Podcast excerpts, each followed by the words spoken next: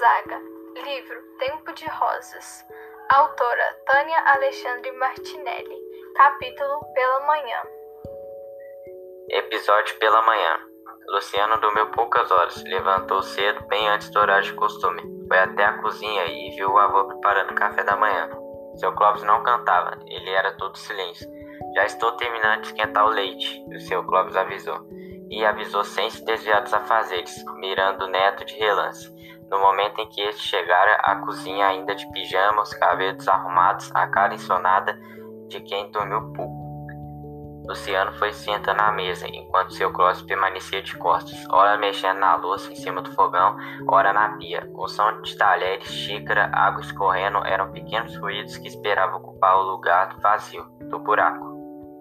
Em momento algum, seu Clóvis olhou diretamente para o neto, ao contrário de Luciano, que não tirava os olhos do avô, medindo cada gesto tentando adivinhar pensamentos.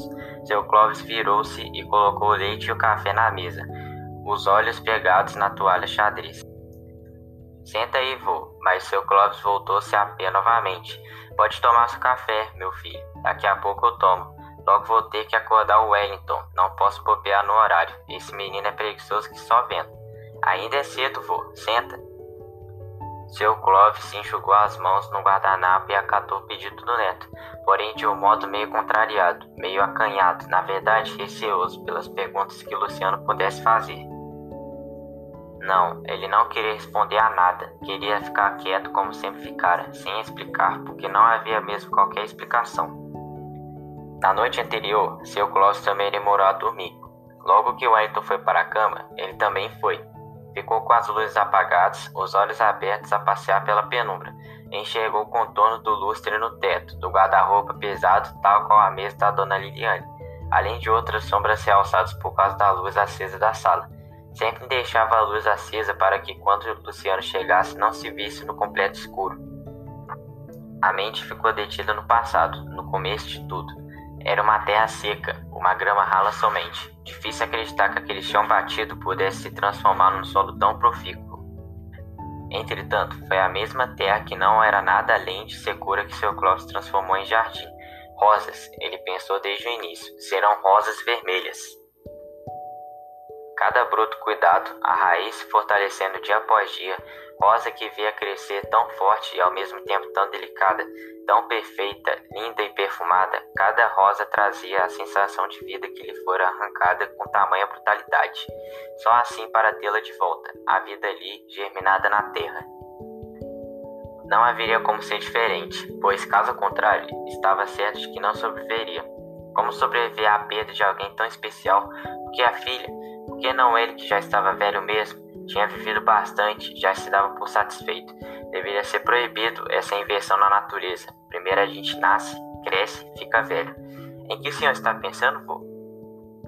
Ah, na minha mãe? Seu Clóvis deu um suspiro fundo. Sempre penso na sua mãe.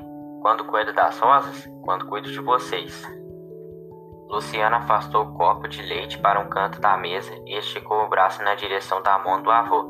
Sentiu a pele e toda a aspereza mas também sentiu algo de sutil e delicado, porque era preciso delicadeza para cuidar de uma planta, de um jardim e de dois netos. Sinto saudades da minha mãe, disse Luciano. Sua mãe faz muita falta. Luciano encolheu a mão, levando ao rosto, baixou a cabeça, fechou os olhos. Tô com vontade de chorar, ele disse. Então chora, meu filho. Chorar faz bem. Não me conformo, vô. Não me conformo. Por que nós ficamos sem ela? Por que? Luciano tirou a mão do rosto, ergueu os olhos. O tom de voz agora era outro, amargo. Meu pai e minha mãe me deixaram. O fato do Pedro ter deixado a Rosemary não tem nada a ver com você. Mas ele nunca mais me procurou. Poderia ter procurado, se era só minha mãe quem ele deixava. Por que nunca mais ele quis saber se eu estava vivo ou morto? Enquanto ao Wellington, nem quis conhecer. Como é que alguém pode ser tão insensível como um egoísta? Aquele Pedro não valia nada. Fui contra sua mãe se casar com ele. Mas você pode acreditar numa coisa, Luciano.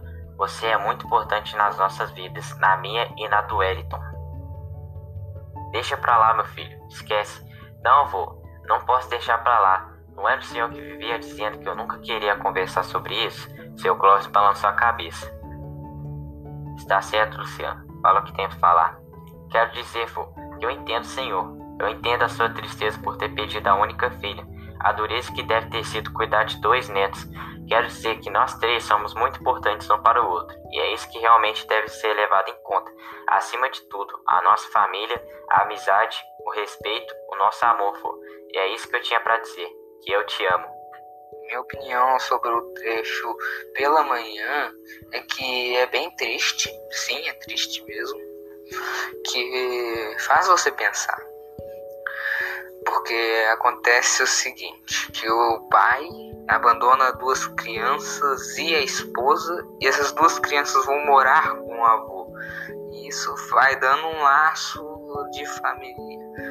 Isso é bem interessante. Agora eu vou deixar com Gabriel Zabit, Ogura, e com Hugo Gonzaga para terminar. O que eu tenho para falar para a história é que é bem triste, né? Porque são dois filhos que perderam os pais, que o pai largou os filhos e a mãe, e a mãe morreu, né? Aí agora eles estão tendo que superar com o avô dele, que é o pai da mãe. É bem triste. Essa história é bem triste, né? Porque o pai é, acaba abandonando os dois filhos e a mãe é, faleceu. E aí agora eles têm que morar com o vô que é sozinho, né? E ele se sente um pouco é, abandonado pelo pai.